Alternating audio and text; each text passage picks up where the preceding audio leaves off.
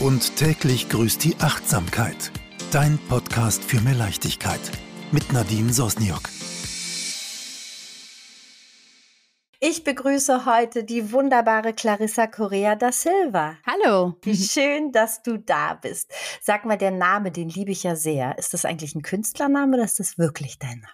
Du wirst es nicht glauben, aber es ist tatsächlich mein echter Name. Viele sagen ja auch einfach Clari, oder? Ja, das stimmt. Das ist mein Spitzname. Wie schön, dass du dir Zeit genommen hast. Und ähm, für alle, die noch nicht gleich wissen, wer du bist, ne, könntest du dich vielleicht beruflich erstmal ganz kurz vorstellen, weil das Autobiografische kommt ja gleich mit dem Buch. Ja, sehr gerne. Ich bin Clarissa oder auch Clari bei sehr vielen äh, bekannt und bin eine neugierige Alles-Ausprobiererin, weil ich schöne Sendungen moderiere, meistens beim Kinderkanal oder in der AD oder für den WDR, wie zum Beispiel die Sendung mit der Maus, die gibt es ja schon sehr lange, ähm, oder auch Wissen macht A.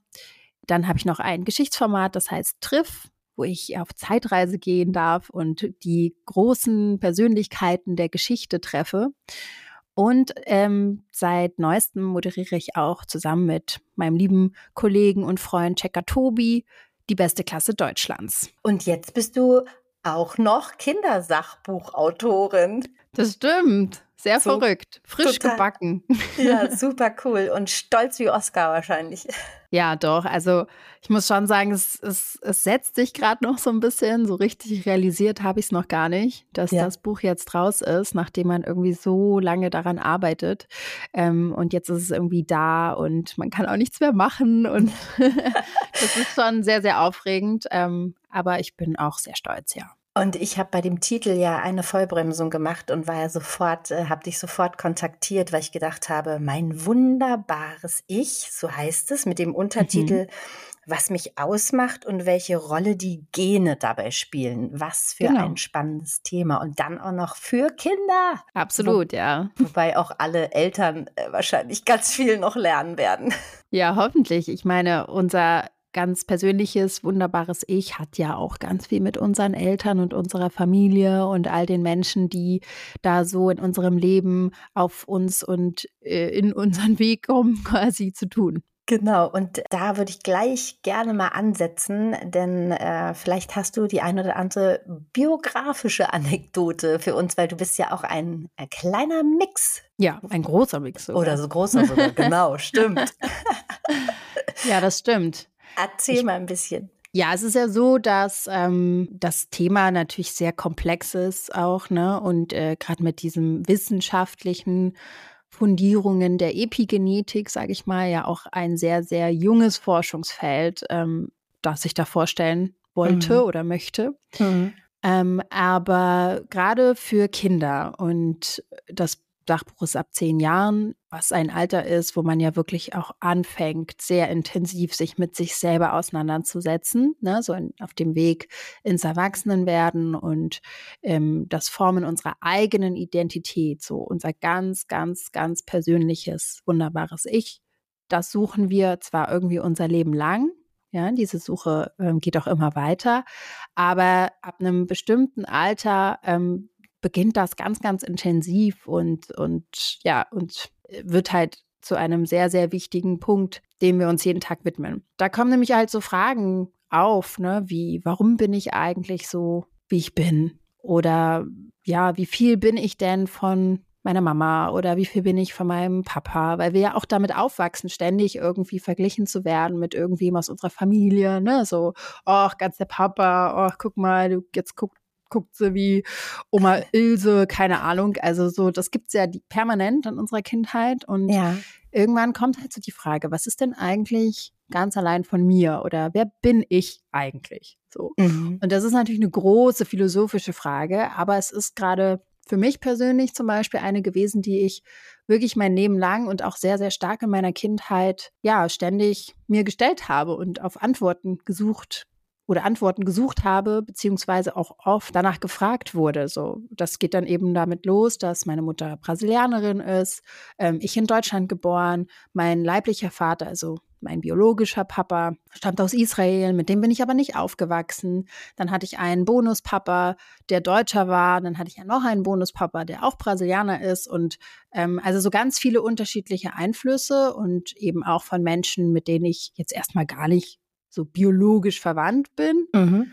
Ähm, die aber trotzdem irgendwie meine Papas sind oder eben generell, ne, die eben meine Familie sind. Und dazu eben diese Nationalitäten. Da bin ich ja auch teilweise in Brasilien aufgewachsen. Das heißt, auch da wurde ich immer wieder gefragt, so, ja, wo bist du denn eher zu Hause oder was ist deine Heimat, Brasilien oder Deutschland? Und auch ganz oft so immer in diesem Moment so, okay, du musst dich entscheiden, du musst dich halt irgendwie einordnen. Mhm. Und ähm, deswegen war das echt auch immer eine schwierige Aufgabe für mich, diese Frage zu stellen, wer bin ich eigentlich? Was gehört alles zu mir? Was formt dieses Ich. Und das zu verstehen, hat halt einfach lange gebraucht. Und jetzt als Erwachsene würde ich sagen, okay, es gibt halt nicht dieses, ja, ich bin das oder das, sondern ich bin halt all das. Mhm. all mhm. das fließt in mich ein und das ist mein Ich, mein ganz persönliches Ich. Und das unterscheidet mich ja aber dann auch wieder von meiner Mutter oder von meinem Vater ähm, oder von meinen Großeltern.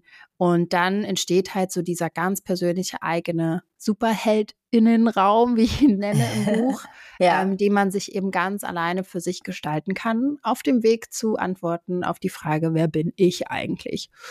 Und ähm, genau, und dieser ganze Forschungsstrang der Epigenetik, der hat mich fasziniert. Ich bin auch erst als erwachsene Person da drauf gekommen, über meine Mutter auch, die da ähm, sehr viel forscht in ihrer Arbeit. Jetzt musst du ganz kurz uns ein bisschen was zur, e zu dem Wort Epigenie ja. Watt sagen bestimmt ja, die meisten. genau, Epiwatt, genau. Epiwatt in Berlin.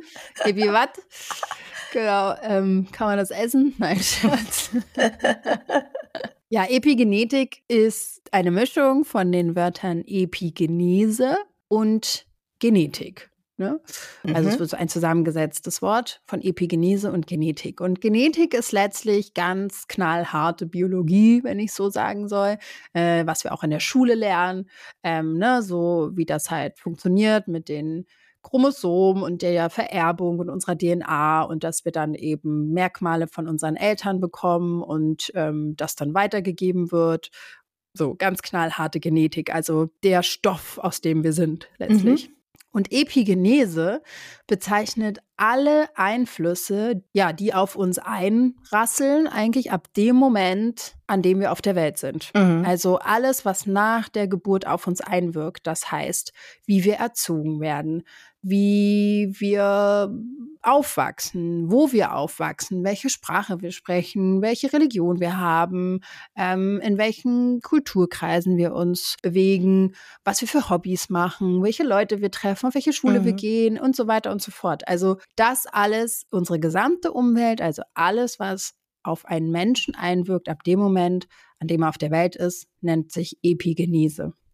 Und die Epigenetik schlägt eine Brücke letztlich zwischen unserer Genetik, also unserer DNA, alles, was mit dem wir schon auf der Welt äh, schon auf die Welt kommen, also alles, was quasi vorprogrammiert ist. Unser Erbgut sozusagen? Genau, unser Erbgut, ja. richtig. Unsere DNA und ähm, der ganze Stoff, aus dem wir sind letztlich, mhm. ne? Dass wir so aussehen, wie wir aussehen, das, das auch. Und die Epigenetik schlägt eben eine Brücke zwischen unserer Umwelt oder den Umwelteinflüssen und unserer Genetik. Was heißt das?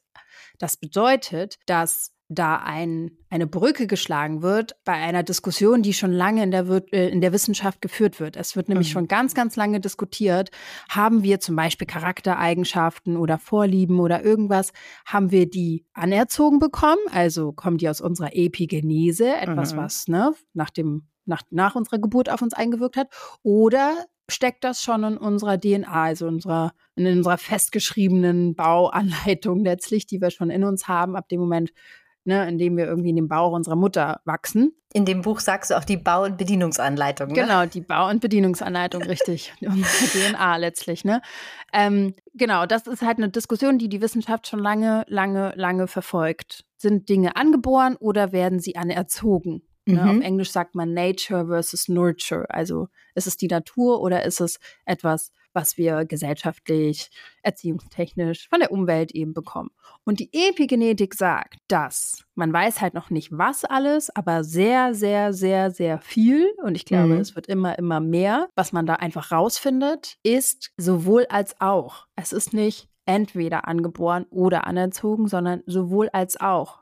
Das bedeutet, Dinge, die wir in unserem Leben machen oder unsere Umwelt, kann eine Brücke in unser Erbgut schlagen. Das heißt, die Epigenese kann die Genetik verändern und gewisse Eigenschaften, die wir uns vielleicht aneignen in unserem Leben, können wir dann schon in die Bau- und Bedienungsanleitung unserer Kinder und Enkelkinder vererben.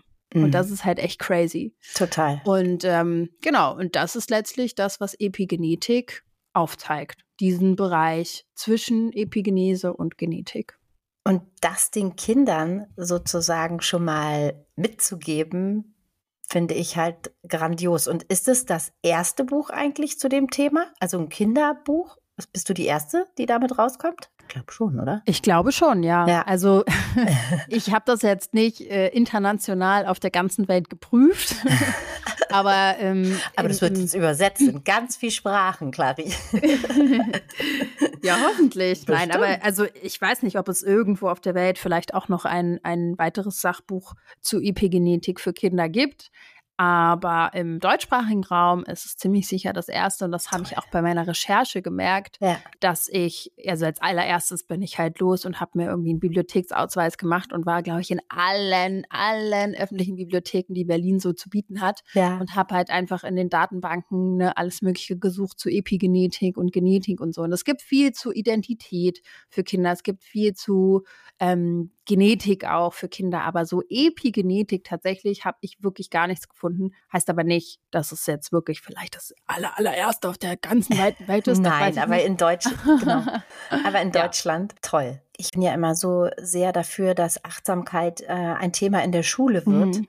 und ähm, hoffe, dass es irgendwann so sein wird. Aber du schlägst natürlich jetzt auch so eine Brücke, ja, weil ich denke, damit können die Lehrer natürlich total ähm, arbeiten, ne? Ja. Ja, Persönlichkeitsentwicklung äh, den Kindern schon mal beizubringen und dann vor allem jetzt mit dem Thema der Gene. Ich wünsche mir so sehr, dass hier Lehrer zuhören und äh, Eltern und äh, sich damit beschäftigen, weil es einfach toll ist, wenn man den Kindern jetzt schon anfängt, äh, das zu erzählen, ja? Ja, total. Also, dass sie ja auch ganz viel ändern können, ja, Richtig. wenn sie wollen. Genau. Also das ist ja für mich letztlich, Anspruch ist der falsche Wort, aber das mhm. war so ein bisschen mein Wunsch natürlich auch mit diesem Buch, gar nicht jetzt zu sagen, oh Gott, ich muss das jetzt auf, auf die Komplexität genau erklären, wie das mit der Epigenetik äh, funktioniert, kann mhm. ich ja mhm. auch gar nicht. Da mhm. bin ich ja gar keine Expertin zu, sondern recherchiere ja letztlich auch nur und versuche das runterzubrechen. Ähm, aber vielmehr war mein Wunsch, das auch als Kindersachbuch zu machen mhm. und eben nicht für Erwachsene einfach zu sagen, Leute, sowas gibt es. Es ja. gibt diesen eigenen äh, Bereich in uns und unserem Ich, den wir selbst gestalten können, den wir ganz alleine für uns in der Hand haben. Und alleine das einfach nur zu wissen, hätte genau. mir zum Beispiel als Kind auch total geholfen, mhm. ähm, ja, mich besser zu verstehen oder ne, mich besser zu lesen oder zu kennen oder kennenzulernen, besser gesagt. Ne? Und das war eigentlich mehr so mein Wunsch, weil ich dachte, Mensch, ist doch einfach cool, wenn wir das einfach schon früh wissen, dass ja. wir nicht nur das Produkt unserer Eltern und unserer Großeltern sind oder so, ne, sondern dass wir eben auch offen sein können in unserer Umwelt, dass wir da Dinge ausprobieren, die jetzt vielleicht erstmal so außerhalb unserer Komfortzone liegen, ähm, weil wir damit einfach unseren Horizont erweitern können und das dann in unsere nächste Generation mitnehmen können. Und das ist eigentlich der Wunsch und deswegen muss das jetzt auch gar nicht alles biologisch oder neurobiologisch genau irgendwie verstanden werden, sondern es geht einfach darum, wenn wir als Kind schon wissen, hey, da gibt es diesen Bereich für mich, dann wäre das schon total toll. Total. Also du machst Mut auf jeden Fall, das eigene Ich zu gestalten und kennenzulernen. Und du hast so einen lustigen Vergleich auch. Das äh, finde ich, glaube ich, da sind die Kinder dann auch gleich mit einer App. Hast du das irgendwie ja. verglichen? Erzähl ja. mal was dazu. ja, genau. Also ich glaube, wenn wir ähm, in den Genetikunterricht der achten Klasse oder so gucken, dann ähm, gibt es so den Anschein, dass dass unsere DNA wie so ein festgeschriebenes Buch ist, ne? Also dass das einmal irgendwie ausgedruckt wird und dann ist das dafür immer so, steht das dann da drin. Mhm. Klar, natürlich gibt es auch von Büchern irgendwie Neuauflagen und so, aber gehen wir mal jetzt einfach nur von dem Buch aus. Ne? Und deswegen sage ich halt, um das besser zu erklären, dass ähm, unsere DNA durch die Epigenetik sich ja ständig verändern kann, ähm, würde ich sagen, ist unsere, unsere Bau- und Bedienungsanleitung eben nicht wie so ein Buch, was einmal gedruckt wird und irgendwie im Handschuhfach eines Autos vergammelt, sondern halt wie eine App, also etwas, wo du dir eine, ja, etwas, was immer wieder Neuerungen hat, ne, wo es äh, neue Gimmicks gibt, was irgendwie neue Grafik bekommt, so, also dass man das halt irgendwie versteht, dass es etwas ist, was immer im Wandel sein kann. Das stimmt. Das ist, finde ich, ähm, immer toll, wenn man das genau so erklärt. Deshalb lieben dich ja auch immer alle so. und diese Sozia ja, Sozialisationsphasen. Mhm. Genau, kannst du zu diesen drei Phasen nochmal was sagen? Vor allen Dingen fand ich die Pubertät so spannend. Ja, ja gerne. Also die Sozialisationsphasen äh, kommen eigentlich eher aus dem äh, sozialwissenschaftlichen Bereich ne? und äh, gehören halt eben auch zur Entwicklungspsychologie. Und man muss dazu sagen, man könnte ein komplettes Buch nur über Sozialisationsphasen schreiben, mhm. ähm, weil auch Klar. die, die sind nochmal in unterschiedliche Phasen unterteilt und so. Ne? Also man kann da sehr, sehr viel detaillierter noch reingehen. Ich habe aber für die Epigenetik und eben auch für diese, diese Identitätsfindung gedacht, es wäre schon cool, wenn man zumindest so die drei gröbsten Phasen einfach mal kennt, mhm. durch die wir alle gehen. Wirklich jeder einzelne Mensch geht durch diese Phasen. Das ist schon mal erstmal beruhigend zu wissen, ja. dass man da nicht alleine ist mit.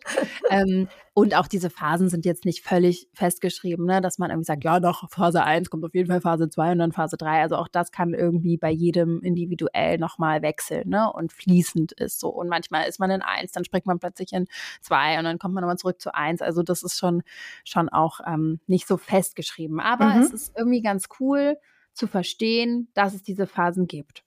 Und ähm, die Sozialisationsphase 1 beschreibt eigentlich alles ähm, grob, ne, was, was so am Anfang unseres Lebens steht. Also diese ganzen ersten Sachen, die wir eigentlich lernen. Also wenn wir als Baby auf die Welt kommen, ähm, dann, dann, dann steckt da schon sehr, sehr viel in uns drin. Das ist ja auch schon Wahnsinn. Aber wir fangen natürlich an, so ganz ganz, ganz rudimentäre Sachen zu lernen. Ne? Also überhaupt, wie man sich bewegt, wie man guckt, wie man Menschen erkennt, wie man Laute wahrnimmt, wie man mhm. Farben sieht, so. Also so, so ganz rudimentäre Sachen, wo wir später ja gar nicht mehr drüber nachdenken. Die Sinne so, sozusagen, ne? Die ja, Sinne. die Sinne, mhm. aber, aber eben auch, mhm. das ist spannend, auch schon dort lernen wir gewisse Verhaltensmuster. Mhm. Ähm, und natürlich ist da in der ersten Phase sehr, sehr, sehr, sehr prägend unsere Heimatfamilie. Also mhm. unsere Eltern, unsere Geschwister dort, wo wir letztlich aufwachsen. Ist auch irgendwie klar, als Baby läuft man jetzt ja noch nicht so viel durch die Welt rum und trifft irgendwie andere Menschen. Deswegen mhm.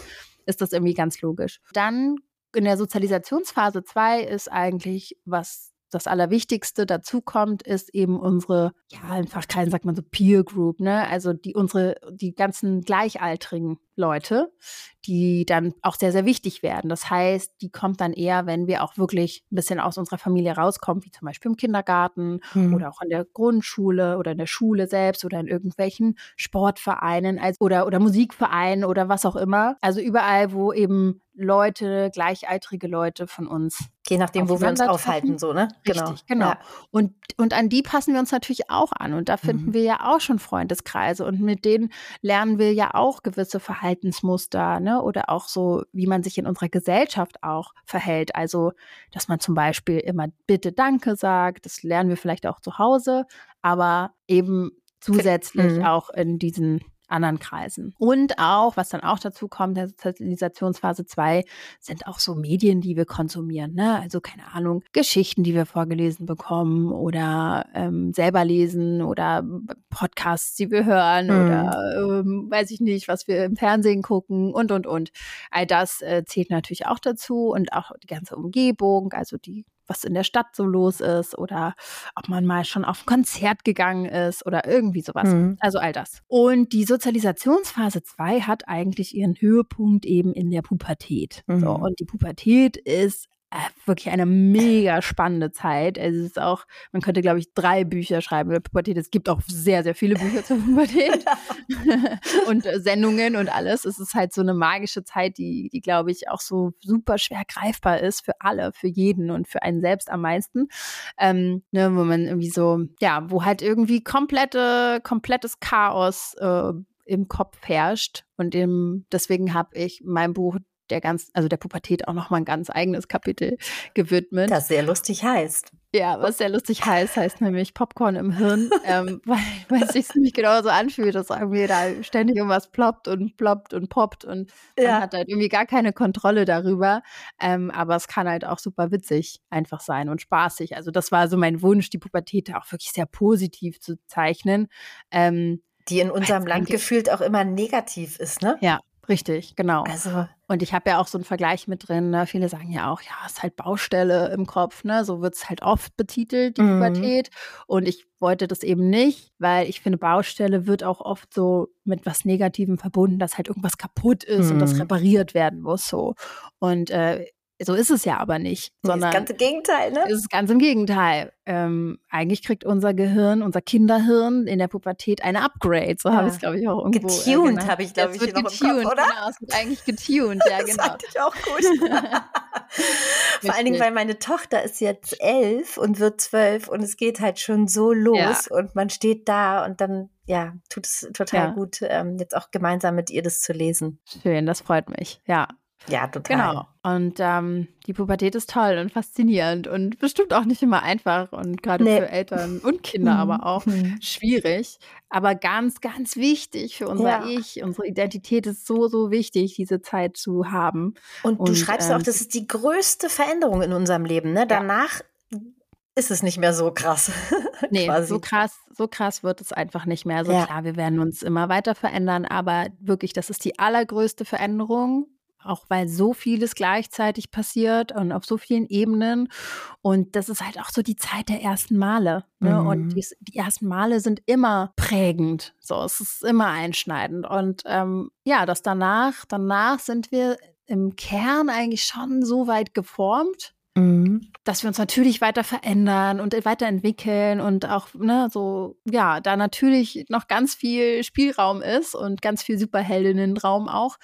Aber so dieser Kernkern, dieser ganz, ganz Kern, der ganz, ganz tiefe Kern, der mhm. Menschenkern, der ist dann da eigentlich schon relativ fest. Also da muss schon wirklich was extrem traumatisierendes oder extrem krasses passieren, dass das nach der, äh, dass das nach der Pubertät sich wirklich noch so im Wesentlichen verändert bei uns. Mhm. Genau, und deswegen wird nach der Pubertät eigentlich auch die Sozialisationsphase 3 eingeleitet, die eben alles beschreibt, was dann nach der Pubertät bis um, an unser Lebensende, ne, meistens eben als erwachsene Person, dann auf uns einwirkt. Mhm. Und äh, du hast auch noch so ein tolles äh, Thema Angst und Neugierde und so eine extrem witzige Geschichte. Als du 15 warst in der Schule, kannst du mir bitte dazu was sagen? Weil das wäre ja in Deutschland im, sag mir bitte, es muss ja in Brasilien gewesen sein, oder? Wie ja. ihr da dieses Experiment gemacht habt. Kannst ja. du mal was dazu sagen? Weil es wäre bei uns im Leben nicht möglich. Das stimmt. Ja, ich meine, man muss dazu sagen, genau, ich bin ja von der ähm, neunten ähm, Klasse bis zum Studium war ich ja dann in Brasilien in der Schule auf der Schule, Entschuldigung. Ganz kurz mal, ähm, was ja auch eine krasse Phase war, naja, oder? Also voll, das oh ist genau Pubertät, ne? Ja. Das ist ganz furchtbar gewesen. So, ich war 14,5, als es dann wirklich passiert ist, dass wir rübergezogen sind. Entschieden haben wir es äh, zwei, mindestens zwei Jahre davor eigentlich, aber bis man dann halt auch so ein ganzes Leben irgendwie ab, abbaut und äh, auswandert letztendlich, ja. ne? das dauert dann halt auch einfach. Und dann war ich halt 14,5 und natürlich war ich dann mitten in der Pubertät hm. und ähm, hab, war halt mega Popcorn im Hirn. Mm. Äh, so richtige Popcornmaschine ging da ab und das war natürlich richtig schwierig dann. Aber ganz kurz mal, war es mhm. jetzt im Nachhinein das Beste, was dir passieren konnte? Also damals war, oh Gott, komplett aus dem Freundeskreis gerissen, kann ich mir vorstellen, aus den Hobbys, ja. aus allem, um komplett, oh Gott, neues Land. Aber jetzt im Nachhinein, weil du warst, glaube ich, auch auf einer tollen Schule, auch am Anfang wahrscheinlich alles schwierig und anders, aber im Nachhinein brauchtest du das jetzt wahrscheinlich auch alles für dein Buch, oder? Also im Nachhinein kann ich sagen, es ist jetzt vielleicht nicht das Beste, was mir passiert mhm. ist, aber es war wahnsinnig positiv auf jeden Fall. Mhm. Und es war auf jeden Fall das eines der prägendsten Sachen ja. für meine Identität, die mir passieren konnten. Und ich bin auch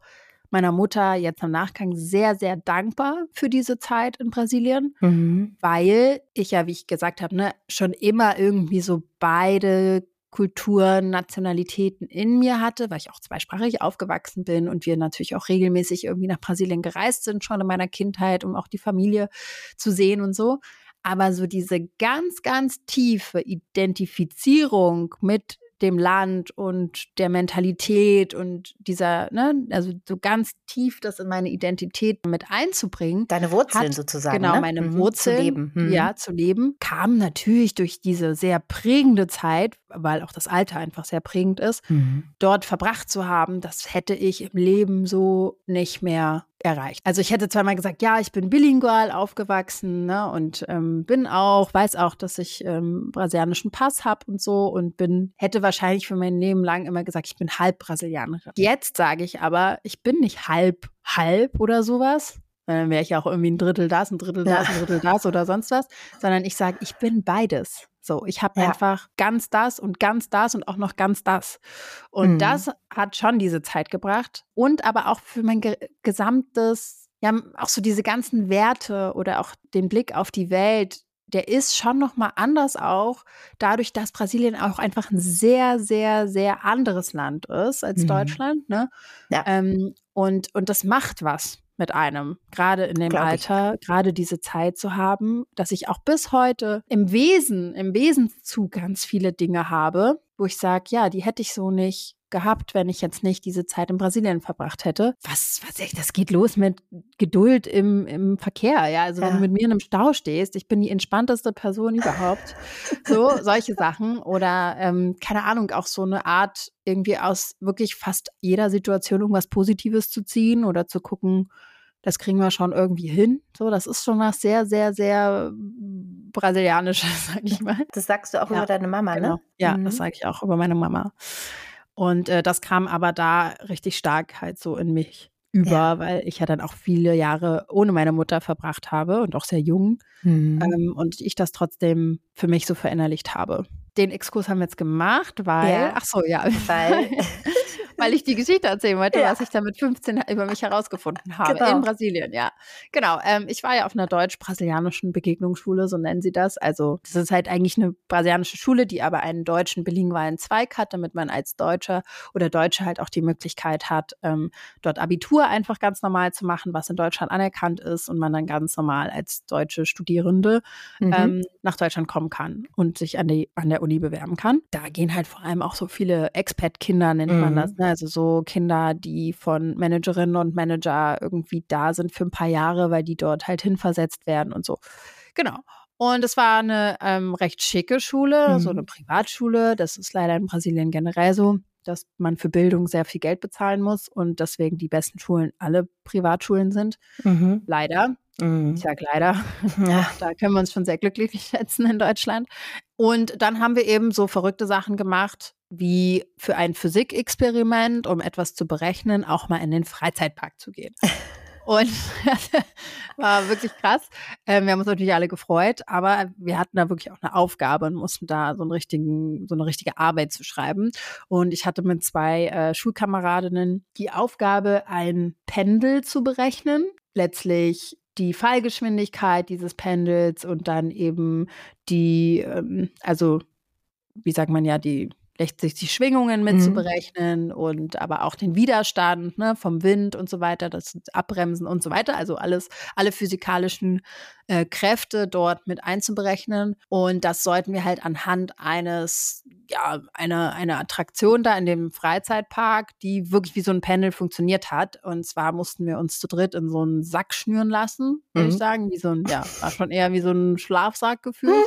nur für drei Leute und wurden dann an so einem Band auf ähm, 50 Meter Höhe gezogen und ähm, lagen aber so quer, also ja, horizontal letztlich, ne, und konnten halt auf den Boden gucken, was schon echt anstrengend ist, wenn du 50 Meter Höhe. Ja, nur auf den Boden gucken musst. Und dann musste einer eben diese Leine losziehen. Oh Gott. Die an diesem Dreier-Schlafsack befestigt war. Und dann ist man 50 Meter, also nicht ganz, sonst wären wir auf den Boden geknallt, sondern irgendwie, weiß ich nicht, knapp, weiß ich nicht, 49 Meter oder mhm. was, erstmal freien Fall runter. Und dann fing man aber an, so zu schwingen in diesem Sack, ne? Mhm. Quasi wie so ein Pendel. Und ähm, um das eben zu berechnen, mussten wir das natürlich auch machen, weil wir mussten ja dann die Zeit stoppen, wie weit wir gefallen sind und so weiter. Und ich habe wirklich sehr, sehr lange geglaubt, dass ich Höhenangst habe. Auch wenn meine Mutter irgendwie Höhenangst hatte. Ich wollte gerade sagen, hat dir das jemand gesagt, weil, oder? Ja. Ja, ja, meine Mutter okay. hat Höhenangst, hat sie auch immer noch und Flugangst. Und ähm, ich glaube, ich habe als Kind halt oft geglaubt, dass ich das auch habe, weil ja. meine Mutter das so auf mich übertragen hat, ne? Und eben mir mhm. auch mal vermittelt hat, so Höhe ist was Gefährliches oder ist es, also ist es ja auch bis zu einem gewissen Grad, aber ne, so etwas überdurchschnittlich mhm. Gefährliches und man davor hat man Angst und so. Und ich mhm. habe das wirklich geglaubt. Dachte dann aber irgendwie, nachdem ich mir sehr, sehr lange angeguckt habe, wie wieder ganz, ganz viele Leute runtergesprungen sind oder nicht gesprungen, aber runtergefallen sind und alle wieder heile angekommen sind, dachte ich so, naja, aber irgendwie, es muss ja gehen. Also die können es ja irgendwie auch, ne? Und ja, und da habe ich, habe ich dann echt den Mut ganz aus mir alleine herausgenommen, um zu gucken, zu sagen, okay, entweder stellst du dich jetzt hier irgendwie deiner Angst oder zumindest probierst du es. Ne? Und das meine ich so mit diesem, das aus mir alleine herausgemacht zu haben, obwohl mhm. mir etwas anderes beigebracht wurde. So ist ja diese Komfortzone zu verlassen und wirklich ähm, außerhalb der Familie auf Umwelteinflüsse zu reagieren und die aufzunehmen und die einfließen zu lassen. Und deswegen habe ich das dann gemacht. Und als ich es gemacht habe, habe ich gemerkt, Ey, das macht richtig Spaß. Huch, ich habe gar, keine, hab gar keine Angst. Nein, ich habe gar keine Höhenangst, ähm, sondern das ist halt nur ein anerzogenes Konstrukt in meinem Kopf, was aber gar nicht mit meinem Ich, mit meinem ganz eigenen Ich und meinen Gefühlen übereinstimmt. Und deswegen hatte ich dann richtig Spaß dran und mag auch bis heute super gerne auf Freizeit, in Freizeitparks irgendwelche Looping-Teile oder irgendwas oder bin mittlerweile auch schon äh, Gleitschirm geflogen oder mit so einem Kunstflieger geflogen, wo man auch so Loopings mit einem Flugzeug macht und so. Mir oh macht das Gott. total Spaß. So, und Fallschirm auch schon? Nee, Fallschirm noch nicht, tatsächlich. Würde ich auch gerne mal machen. Das hat mein Bruder gerade für sich entdeckt und ist völlig verrückt und äh, springt ja. da immer zu runter und sagt, das ist das Größte. Es ist, es ist auch bestimmt ganz toll. Also ich fand schon Gleitschirm oder so, der Drachenflug heißt das, ne? Genau. Den fand ich auch schon toll. Ja, habe ich letztes Jahr auch einmal gemacht. Ähm, fand ich auch super spannend, aber ich dachte gleich, nee, ich, nee, nicht nochmal. Aber es ist schon faszinierend und äh, macht Spaß auf jeden Fall. Dafür habe ich das Eisbaden in der Corona-Zeit für mich entdeckt. Oh, Hast du das schon mal gemacht? Das habe ich halt mal in der Sauna gemacht, so, ne? irgendwie in so ein Eisbecken. Obwohl einmal doch bei diesen, diesen Hürdenläufen, da gibt's ja, gab es so ein Eisbecken, da musste man auch drunter durchtauchen. Ah. Durch Eis. Ah, ich nehme ja. dich mal mit zum Schlachtensee. Oh ja, gerne. Können wir gerne mal machen. Ach, wie schön. Ja, auf jeden Fall ähm, ein richtig, richtig spannendes Thema, wie ich finde, wenn man das mit den Kindern bespricht. Und auch diese Prozentzahl, man kann es doch eigentlich richtig aufteilen. Es ist halt sehr komplex ne? und individuell. Genau. Und man weiß natürlich auch nicht, wie viel Anteile ist dann irgendwie von Mama und Papa und von bei denen ja auch.